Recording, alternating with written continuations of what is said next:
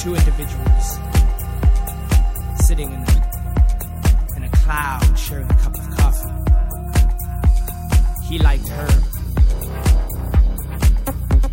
She liked him. He said hi. She said goodbye. This is the story of something, something unheard of voice, word, sound, ear.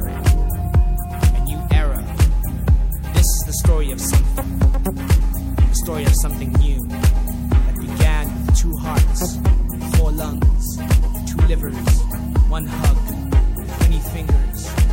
This is the story of something, something was.